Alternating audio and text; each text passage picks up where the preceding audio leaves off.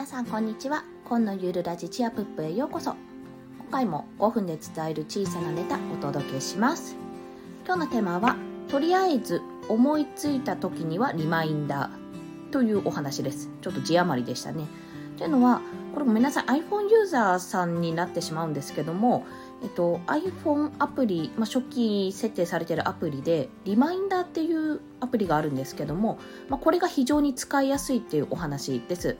っていうのは、まあ、前から知っていたんですが、よく使い方分からずに使わないでいたら、あの周平さんかな？のボイシーだったと思うんですけどボイシーかコラムか忘れてしまったんですがそこから、まあ、リマインダーああ噛んじゃったリマインダーを使うとすごく分かりやすいよっていうお話を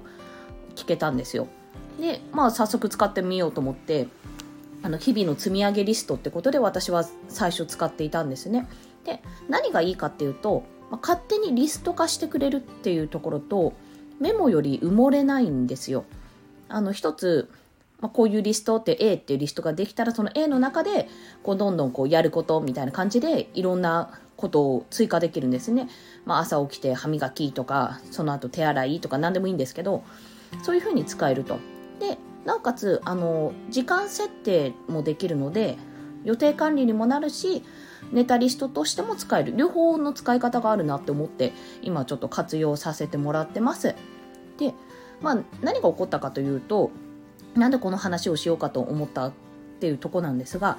もうちょっと4時近くに目を覚ましてしまったことがあったんですよ。まあ、割とあるんですけど、もう出産前あるあるっていうか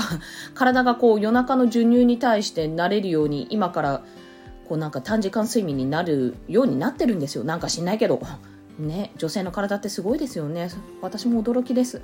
まあそんな感じで4時近くに目覚まして眠れなくなっちゃったんですよね。でしかも私割と夜中に目を覚ますってことがあるんですよ。11時とか1時とか本当に2時間3時間起きとかに、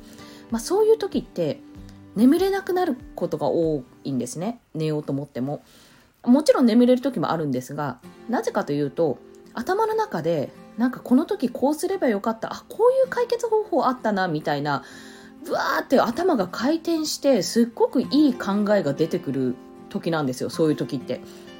でも寝たいから目つぶってやり過ごすんですが、ま、今日はというか今回はあのそれを全部ちょっとアウトプットしてみようと思って、とりあえずリマインダーに書き起こしたんですね、全部。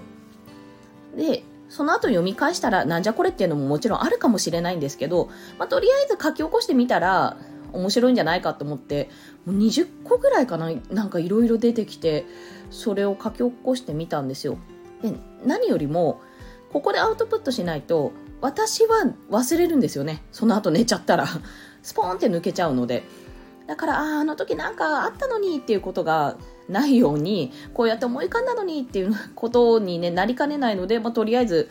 記録しておこうと思ってやってみたんですよ。でそしたら、やっぱ自分の商品を作りたいって、その前の晩考えていたので、そのアイデアがどんどん出てきたんですよね。もちろん突拍しないことばっかりなんですよ。そんなんできるかいみたいな。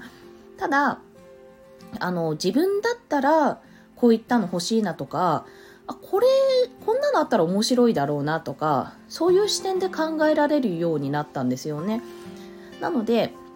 まあ、この発想って多分この夜中に目を覚ました時のクリアな状態じゃないとなかなかできなかったんじゃないかなって思ったんですよ。この本当に頭がすっきりしてる状態みたいな。でこういった時に出てきたアイデアを、まあ、なんとか頭が冴えているね今こう活動している時に形にしてちょっと自分の商品として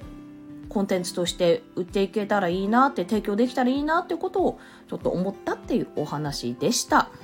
まあそんなことあるかなって他にもそういう人いるのかなってちょっと私は疑問なんですけどももしあの共感してくださる方いたらちょっと嬉しいです。お声かけいただけるとありがたいです。はい。それでは今日もお聴きくださりありがとうございました。コンでした。ではまた。